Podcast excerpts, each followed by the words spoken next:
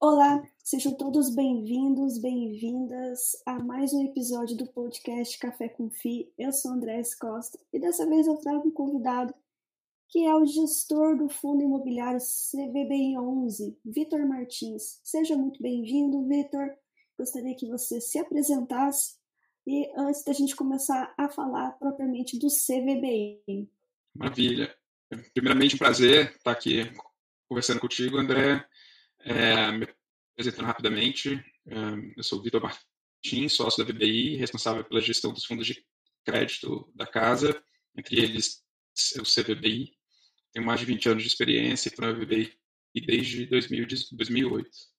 Maravilha, tem, já viu muita coisa acontecer nesse mercado, sabe muito bem como é que as coisas acontecem, né?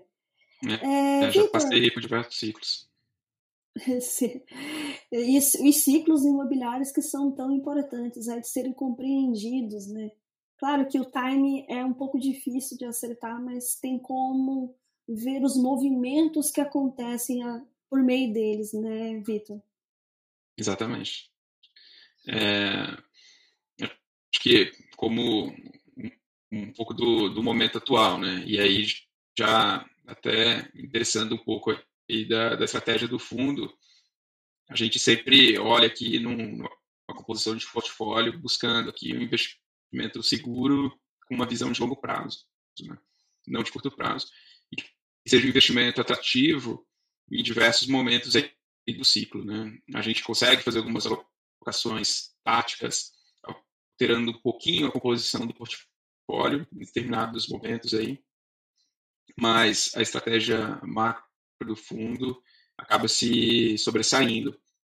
E basicamente falando um pouco é, da estratégia do, do CVBI, basicamente a gente busca é, montar um portfólio de investimentos em CRIs, né? então basicamente um fundo imobiliário mais puro sangue ali de CRIs, onde que a gente busca é, proteção à inflação, então a gente tem alocação preponderante a crise indexados ao IPCA, Hoje, mais de, mais de 70% do nosso patrimônio líquido são de crises indexadas IPCA, aproximadamente 72%, aproximadamente 15% são crises indexadas a CDI e aproximadamente ali é, 12% são cotas de fundos imobiliários com estratégias semelhantes. Então, a gente busca montar esse portfólio mirando o spread médio da carteira sobre a curva da NTNB de 3 a 4%. É claro que, e aí entra um pouco essa questão do, do ciclo que estava falando, quando a gente faz a alocação, a, o spread sobre a B está nessa faixa, né, e a gente busca, pode estar um pouco acima, estar um pouco abaixo, mas na média do portfólio está dentro de 3 a 4, e você tem as oscilações ah, de mercado da, da curva da B, e aí em alguns momentos você pode ter uma abertura do spread do fundo, um fechamento do, do spread do fundo. Mas quando a gente olha no, no longo prazo, a rentabilidade projetada do fundo inicial, ela acaba é, prevalecendo e passando aí por diversos ciclos do mercado, você fica dentro daquela é, estratégia, dentro daquela meta inicial ali de 3 a 4. Né? É, a gente busca é, e a gente olha essa rentabilidade de uma maneira relativa, porque justamente não dá para a gente colocar aqui como um, como um dos objetivos a serem buscados uma rentabilidade nominal, porque essa rentabilidade do fundo depende muito do que é, está qual é o patamar do CDI, qual é o patamar ali da inflação, porque esses são dois componentes aí da, das taxas, né, que ajustam aí basicamente os rendimentos dos CRIs, que a gente né, não tem controle, né, basicamente são, são informações de mercado, então, até dando um exemplo, a gente passou por um período onde o CDI estava 2% ao ano, a rentabilidade dos papéis indexados a CDI estava muito baixa, agora a gente está num outro momento, onde o CDI está no patamar de 3,75 e agora as rentabilidades dos CRIs indexados a CDI estão, os rendimentos estão bem elevados. Então, você vai trabalhando, você monta um portfólio que seja é, consistente, que seja robusto, seja seguro para performar bem ao longo de diversos ciclos, diversos momentos, né? E a gente busca fazer isso com base é, sempre olhando aqui é, um portfólio do ponto de vista de risco bem robusto, então a gente busca bastante é, diversificação, tanto por crédito quanto por segmentos do mercado imobiliário, então a gente não, não quer ter uma alocação preponderante só no segmento residencial ou apenas no segmento de loteamento, a gente quer ter uma carteira bem, bem robusta, bem balanceada, assim como também pro, a gente sempre olha ali no lastro dos CRIs, que são as nossas garantias, é onde são localizadas as garantias, então a gente busca também ter uma diversificação ali por localização, né? Aonde que dentro da nossa estratégia a gente só entra em CRIs com garantias reais, a gente não entra em CRIs sem garantias, isso é um, é um ponto importante, porque na nossa visão a, a volatilidade do, do de crédito, né, da qualidade de crédito de uma empresa é maior do que a volatilidade aqui do valor do, dos ativos imobiliários que estão garantindo uma determinada operação. Gente está falando de operações de, de longo prazo, 10 a 15 anos, aqui no caso dos CRIs que a gente adquire, a gente pode ter surpresas negativas ao longo desse, desse período, aí no caso da qualidade de crédito aí do, das contrapartes, mas é bem menos provável a gente ter algum tipo de surpresa negativa no caso aí do, dos ativos imobiliários que por trás. Você até tem um movimento ali dos valores, mas acaba sendo um, uma volatilidade bem menor, né? Então a gente acaba ficando bem mais seguro com essa, com essa estratégia e olhando sempre, buscando alocar sempre em crise com garantias reais. Como a diversificação é importante, né? quando se fala em investir, é algo fundamental, né, Vitor? E outro ponto bem interessante que você falou em relação às garantias dos CRIs. É algo que constantemente gera uma dúvida, o próprio certificado em si gera dúvida, né? As informações, em buscar essas informações, não tem assim um lugar específico que qualquer pessoa possa ir ver, então também gera ali aquela aquela certa desconfiança ali, mas será? O que, que tem por trás? Quais são as garantias? O que, que eu preciso ver?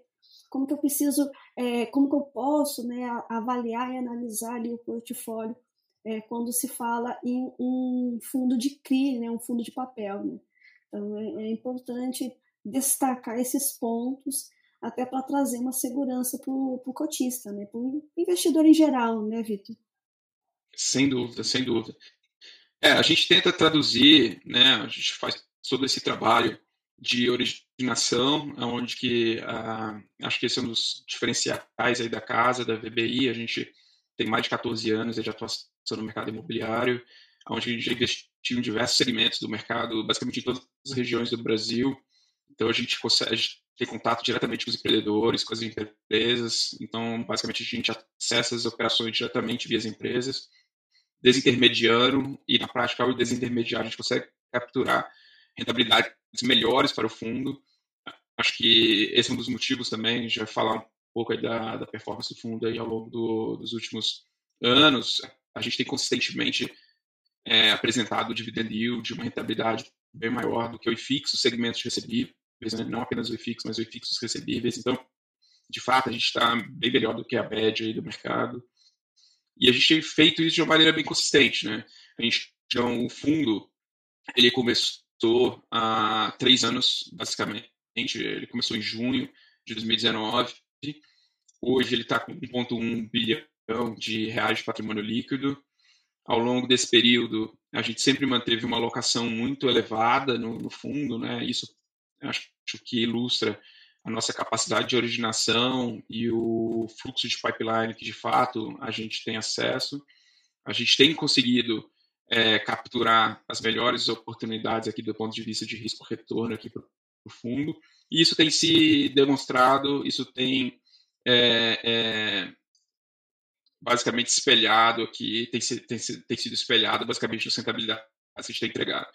Então, na prática, o fundo aí tem entregado aí um dividend yield bem, bem elevado, né? Se a gente pega aí desde o início do fundo, basicamente em três anos, a gente já distribuiu mais de 36% de rentabilidade, olhando só do ponto de vista de dividendos, é, que dá uma média anual ali de quase que 12% por ano.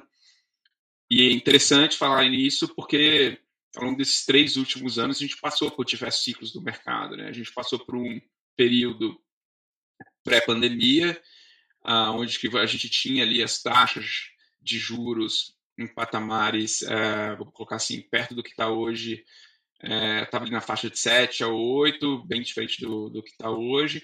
No meio da pandemia, a taxa de juros, por exemplo, foi para 2, e agora a gente está ali próximo a 14, né, a 13,75. Então, mesmo durante todos esses períodos, é, pô, taxa de juros num patamar mais mediano, taxa de juros num patamar mais baixo, taxa de juros num patamar mais alto, é, mesmo assim, consistentemente, a gente tem conseguido entregar ali, um dividendo bem, bem elevado. Né? Então, se você pegar hoje o dividend yield do, do fundo aí do CBBI dos últimos 12 meses, por exemplo, está quase 15% ao ano. Se a gente pega o último dividendo que a gente pagou, que foi de um real por cota, a gente pagou 1,50, 1,50, 1,30, 1 real, já com a perspectiva de se de constituir um fundo de reserva ali, e a gente vai falar um pouco aí por que disso. É, e mesmo assim, é, a gente entregou ali um dividend yield na faixa de 12,7 ao ano, né? É, considerando a cota de fechamento aí no mercado secundário. Então, assim, é, acho que vale destacar também que na nossa carteira a gente não tem nenhum histórico de inadimplência. Isso já com uma performance aí de mais de três anos. É, então, acho que o, a estratégia que foi desenhada três anos atrás, a gente tem conseguido, e com bastante disciplina, executar ela de uma maneira muito bem sucedida, e acho que o reflexo tem sido, de fato, aí, esse patamar de dividendos que a gente tem distribuído que, que é acima do mercado e sem grandes sustos aí para os cotistas, onde eles podem dormir aí tranquilamente. É interessante né, esse panorama que você passou, né, vindo aí, né, ele foi constituído ali no período que começou a ter um boom no, na bolsa de valores, né, altas assim é, históricas. De repente veio a pandemia e deu aquele susto, né, não, não tínhamos uma perspectiva, né, futuro do que realmente iria acontecer, como é que as coisas iriam é, se resolver. Quando em 2021 achamos que a coisa ia começar a melhorar, tivemos aí uma nova onda e com isso novos lockdowns, então também impactou, né, não só os fundos de recebíveis, mas todos os outros e a taxa de juros também baixa, mas apesar que 2021 ela começou essa essa, essa curva de alta, né, esse ciclo de alta, e hoje estando aí a 13,75. Então, é uma tese que você colocou no fundo e ela vem se provando né, com uma, uma certa, até uma certa estabilidade, né, Vitor? Claro que teve umas oscilações bem maiores, outras, mas ficou ali naquele patamar, um acima de um real, né? Em termos de é, rendimento. É. é. nos últimos um, quase que quase que dois anos, aí a gente tem conseguido distribuir bem acima de um real, né? A gente tem distribuído aí, passou um bom período distribuindo um 1,12, depois passou para o patamar de 1,50, 1,30 e agora de 1.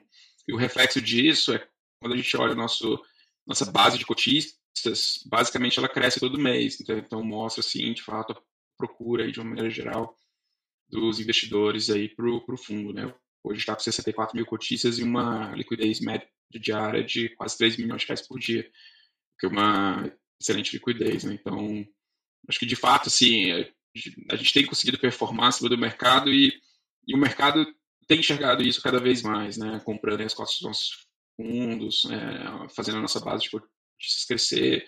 É, e o reflexo disso é a gente tendo mais liquidez da porta no secundário. Maravilha. É, e a questão da inflação, né? Nós montamos um panorama, um cenário geral ali do fundo né, nesses últimos anos. Mas como é que você tem visto essa questão da inflação? E agora, né, a deflação, né? Qual é o impacto uhum. tanto da inflação crescente quanto agora da deflação que foi aí é, divulgada, né, em relação a julho?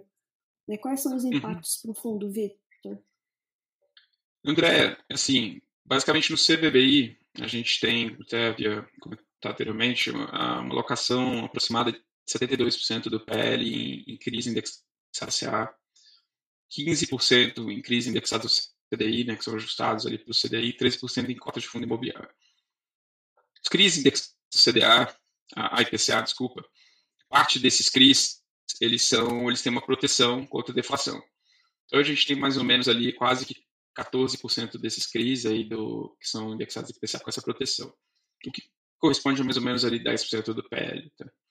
Então, na prática, a gente tem 10% do PL protegido contra a deflação, mais 15% de CDI, mais 13% de cotas de fundo imobiliário. Então, a gente está falando de 25% aí, mais 13%, basicamente 38% do PL ali que está protegido contra essa deflação. Então, no caso do CVBI, eu tenho sim uma, mais ou menos ali uns 60% do, do PL que vai ser afetado, né, que vai ter um rendimento ali dos CRIs afetado por essa deflação, mas é, ajuda a mitigar a gente ter essas posições CDI em cotas de fundo imobiliário para que a rentabilidade não, não caia tanto. Outro fator que ajuda é um dos motivos da gente ter reduzido é, é, os dividendos aí nos últimos meses de 1,50 para 1,30 e depois para um real foi para constituir uma reserva de lucros e uma reserva de lucros que a gente que o objetivo dela era para ser utilizado justamente para reduzir a volatilidade dos dividendos que o fundo paga. Então, hoje a gente tem uma reserva de lucros de quase 60 centavos, onde que a gente vai utilizar ela aí nesses meses aí que a gente vai passar, basicamente agora no mês de agosto, né, onde que a gente vai ser afetado pela deflação aí do mês de julho. Então, a gente é, é, deve conseguir mitigar bem aí o efeito aí do, do rendimento menor no fundo. Mesmo assim, a gente imagina que o dividendo do fundo deve ficar, principalmente no mês, em relação ao mês de agosto e mês de setembro, deve ficar num patamar um pouco abaixo do que a gente estava pagando aí nos últimos meses, mas uh, a partir de outubro a gente já deve ter uma recuperação aí voltando para os patamares aí próximos aí do um patamar próximo do que a gente via pagando aí vinha pagando aí nos últimos meses. Então, é, é a maneira que a gente enxerga de fato é bem momentâneo essa queda de, de rendimento, isso tanto do CVBI quanto para outros fundos imobiliários aí do mercado também devem ter uma recuperação rápida. Ah, a gente enxerga no caso do CVBI essa queda deve ser bem menor do que aí no, no mercado de maneira geral, justamente pelo, pelos pontos aqui que, que eu falei. A gente tem uma, um fundo de reserva de lucros aqui grande, né, quase 60 centavos, então se eu utilizar ele num mês inteiro, basicamente é como se eu distribuísse 60 centavos ali por cota. É, e eu tenho também crises que pagam CDI, eu tenho cotas de fundo imobiliário que não serão afetadas aqui pela deflação, então é, a gente consegue mitigar, e eu tenho aqui uma parte aqui do, dos CRIs e PCA que tem proteção contra essa deflação. Então a gente deve conseguir mitigar é, bem essa, esse período de deflação. Agora, quando a gente olha aí no, no longo prazo, né, que é sempre bom olhar assim a, a basicamente as características do fundo no, e a estratégia do fundo no, e, e não se alteram, né? Então a gente é, nossa projeção é, é, ainda pagar um resultado bem elevado aí nos próximos 12 meses, né? quase ele um dividendo, inclusive um pouco acima ali de um real por cota por mês na média, mesmo passando por esse período de deflação, né? o que significa que a nossa expectativa, isso trabalhando com curvas de mercado, inclusive, é ter uma inflação ainda persistente, maior. Ah, Para se ter uma ideia, né? a gente está vindo aí de um período de inflação dos últimos 12 meses de 10% ao ano. A gente faça isso já considerando essa deflação do mês de julho. Uh, de acordo com, por exemplo, o relatório Fox do Banco Central, a expectativa uh, da inflação é fechar o ano com 7 e no ano que vem ficar ali no patamar ali próximo a 5,5. E, e ainda bem acima da, da meta né, de 3,25 para o ano que vem. Então a gente deve aí é, continuar num período ali de inflação persistente mais alta e com alguns riscos ainda, né? É, e eu diria alguns riscos ainda inflacionários, principalmente pelo fato de ser ainda ano eleitoral, a gente ter um aumento de gastos ali sociais, principalmente com auxílio uh, Brasil e auxílio emergencial, que deve fazer aí com que essa pressão inflacionária persista por um, por um período maior. Então, dado isso, né, acho que é, o que a gente vê com esse período de deflação, de fato, é uma queda de rendimentos muito momentânea e aonde que deve ter uma recuperação muito rápida, né, ao patamar normal, vamos falar assim, de distribuir de, de inflação, período de com um período de selic elevada, voltando a um patamar de, de rendimentos aqui das carteiras aqui do, do, dos CRIs aqui bem elevada, né? E é a consequência disso que a gente deve voltar para um patamar aí de dividendo é, bem elevado, né? Assim, na faixa de um real, um pouco acima de um real. Então, um pouco aí do, do que a gente tem visto aí de, nessa, em relação aqui esse, essa questão da inflação e deflação aqui para o CVB. Outro, outro, outro ponto, né, e já aproveitando, por ser fundo de recebível, né, esse ano, Vitor, ele foi até que, até que mais favorável em termos de emissão para os fundos de recebíveis e não abriu uma janela de oportunidade para os fundos de tijolos. Né?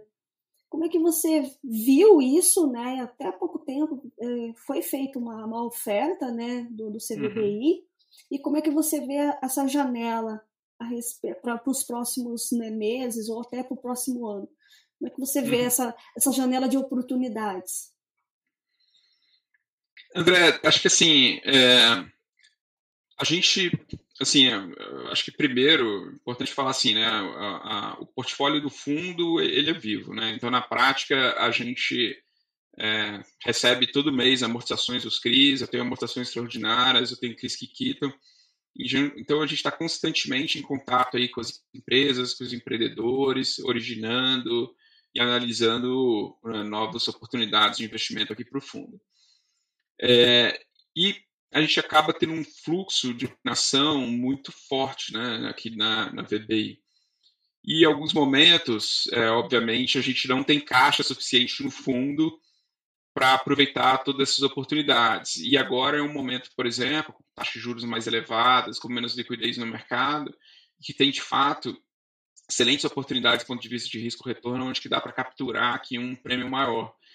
Uh, no entanto, a dificuldade em alguns momentos é, é você ter janela para captar, para fazer novas é, ofertas aqui da cota do fundo no, no mercado, uh, para a gente conseguir capturar essas oportunidades, né? Porque basicamente depende ali do que, que é o preço da cota no secundário versus o nosso patrimonial. A gente não faz emissão abaixo do, do patrimonial e tem que ter ali um, um, um prêmiozinho, né? Então, no mercado em relação ao secundário e, e a cota e o valor da emissão. Então, na prática, acho que depende muito mais dessa volatilidade da cota no secundário do que, de fato, a, as oportunidades aqui. E essa, obviamente, essa volatilidade da cota no secundário está muito ligada aqui ao patamar da taxa de juros, né? Então, quanto maior esse patamar de taxa de juros aí, mais volátil, mais incerteza, mais aversão ao risco, mais difícil é, e menos provável é a gente ver essa, a cota do fundo ah, valorizando muito e tradando com ágil em relação ao patrimonial. Isso vale tanto para os fundos de CRIs como para os fundos de tijolo. Né? Acaba tendo em magnitude um efeito maior nos fundos de tijolos, porque na medida em que a taxa de juros sobe, os fundos de crise eles, eles conseguem acompanhar de uma maneira melhor essa mudança de taxa de juros, porque é, você tem reinvestimento do principal que você recebe, né? então você tem amortizações e, e, e amortizações extraordinárias mensalmente no, nos fundos, então você reinveste em novas, no, no, nos patamares novos de taxa. Você tem crise, por exemplo, como no nosso caso, a gente investe também em taxas pós-fixadas, né, que são crises fixadas ao CDI, que basicamente acompanha esse movimento de mercado. Então a gente consegue acompanhar melhor esse movimento de sobe e desce aqui das curvas de mercado, das taxas de juros, do que os fundos de tijolos, né? Então, quando a taxa de juros né, sobe, bastante os fundos de tijolos tendem a, a sofrer um pouco mais quando diz de cota, mas o contrário também é verdadeiro, né? Então, os fundos de recebíveis, eles, eles acabam, ao longo do tempo, tendo um nível de dividendo mais elevado que os fundos de tijolos, mas essa oscilação, essa valorização da cota no secundário acaba sendo mais pronunciada para os fundos de tijolos. Então, se a gente olhar daqui para frente, é, a gente pode falar que basicamente a gente chegou, ou se não chegou no final do ciclo do aperto monetário de aumento de taxas de juros, a gente está muito próximo do final desse ciclo, né? Que ou vai ser encerrado agora com 3,75, vai para 14, não deve muito sair desse patamar. Então, assim que a gente passar por esse período e o objetivo de todo todo uh, uh, aumento de taxa de juros e passar por esse momento de aperto monetário para controlar a inflação. Assim que a gente tiver a inflação convergindo para a meta, a gente vai ver as curvas futuras de juros é, é, fechando, né, basicamente, e aí a gente vai, deve começar a ver um novo ciclo ali de queda de taxa de juros. E isso vai, fazer, vai ser benéfico para todos os fundos, para todos os cotistas como um todo, porque dos fundos imobiliários, porque as cotas dos fundos recebíveis vão valorizar, as cotas dos fundos tijolos vão valorizar, e aí acaba que as cotas dos fundos tijolos, até pelo fato de você ter ali um, um, um duration bem mais elevado, no caso dos fundos tijolos, elas tendem a se valorizar mais até do que as cotas dos fundos de, de recebíveis. Né? Então, na prática, você acaba tendo um efeito que você acaba tendo um carrego de dividendo maior nos fundos recebíveis, com menos volatilidade é, no preço da cota. Nos fundos tijolos você acaba tendo mais é, composição do dividendo, um pouco menos de dividendo, mas com um pouco mais de ganho de capital ao longo do tempo. Obviamente, com, no tempo, esses dois fatores se equilibram, né? É, acaba tendo uma dinâmica nessa, nessa linha. Então, assim, eu acho que para novas emissões, acho que vai de, assim, vai depender muito de boas oportunidades, janelas de mercado, de apetite a risco do, dos investidores de uma maneira geral para os fundos, porque no final do dia a cota tem que andar, né? E se a cota não andar, a gente acaba ficando ali muito apertado para fazer novas emissões. Então, acho que o principal fator vai ser esse. E um outro ponto que também gera muita dúvida e, e o pessoal fica se perguntando em relação à alavancagem, né? já que quando não tem essa janela de oportunidades para emissão, né? seja porque o, o PVP está muito próximo ou está muito abaixo, né? Então ele não, não, não tem uma margem ali para você fazer uma emissão, é, tem a, a, a, alternativa de fazer uma alavancagem. Como é que você vê isso no mercado e uhum. depois, uhum. em específico, para os fundos de recebíveis? É, eu acho que assim, é, a alavancagem ela é benéfica, obviamente, se bem utilizada. Né? É, por exemplo, o caso dos, dos fundos recebíveis, é, eu acho que você acaba tendo algumas ferramentas adicionais para trabalhar né? essa, essa alavancagem sem depender aqui de novas captações. No, é, lembrando, os fundos recebíveis, basicamente, uh, você investe em CRIs. CRI são títulos de renda fixa que são mais fáceis de ser negociados no mercado secundário, um pouco mais de liquidez do que imóveis em si, né? Então, você consegue girar melhor e mais facilmente a carteira. O segundo fator é que é, tipo, os, os CRIs, normalmente, eles têm pagamentos mensais, tanto de juros quanto de amortização. Então, na prática, você acaba tendo esse fluxo de caixa das amortizações para trabalhar aí para pagar e as alavancagens, né? Então, assim, acho que tudo depende do nível de alavancagem, do patamar de alavancagem que você trabalha. Isso vale para os fundos recebíveis e vale para os fundos tijolos também, porque é, a alavancagem pode ser benéfica para você capturar ali uma oportunidade daquele, daquele momento, né? De é, é, o que, que acontece? Os imóveis eles são ativos únicos, né? Então, se você constrói um imóvel na esquina da Faria Lima com, por exemplo, a Juscelino, é o único imóvel que vai ter na esquina da Faria Lima com a Juscelino. Você não vai ter outro ali, você tem mais outras esquinas, mas naquela esquina você só vai ter aquele imóvel. Então, você tem a oportunidade de comprar aquele imóvel naquele momento, e faz sentido do ponto de vista de risco retorno, e você não tem todo o caixa, utilizar a alavancagem é algo interessante naquele momento. A questão é você trabalhar com qual nível de alavancagem você quer ter no fundo. Se você trabalha com um fundo com muita alavancagem, você pode passar, igual a gente tá, passou por esse período de inflação muito alta, por exemplo, e aí basicamente o teu saldo devedor sobe muito, você, o teu patrimônio líquido do fundo, obviamente ele não acompanha é, na mesma velocidade esse aumento do saldo devedor da dívida. Então, o teu patrimônio líquido ele acaba caindo, acaba sendo prejudicial se o nível de alavancagem é muito alto. Se o nível de alavancagem é baixo, né, então, vamos lá, uns 20, 30% do PL do fundo, você consegue trabalhar isso de uma maneira muito mais simples, você consegue amortizar ao longo do tempo, você consegue fazer pequenas captações para amortizar, então você não precisa captar 70% do fundo para amortizar uma dívida, você precisa captar às vezes 30% ou menos, porque você também, muitas vezes, você não precisa amortizar tudo. É mais fácil você vender uma parte pequena do seu portfólio no secundário e quitar aquela alavancagem, se aquela alavancagem está sendo prejudicial, do que, por exemplo, numa alavancagem de 70% do patrimônio líquido, onde você já basicamente comprometeu todo o seu fundo. E se você tiver que vender o teu portfólio para pagar aquela alavancagem, basicamente você vai ter que vender quase que o seu portfólio inteiro, né? E acaba sendo mais difícil. Então, obviamente, o, o risco que você está trazendo para o fundo, para o portfólio do fundo, está muito ligado a esse nível de alavancagem que você está tá trabalhando, né? Então, não tem, não tem muito mistério nesse sentido. Assim, a gente tem uma visão bem conservadora. É, acho que até olhando aqui para o caso aqui do, do CVBI, a maneira da gente enxergar essa questão da alavancagem é, é trabalhar com uma alavancagem onde que a gente não dependa do mercado, o que, que isso significa?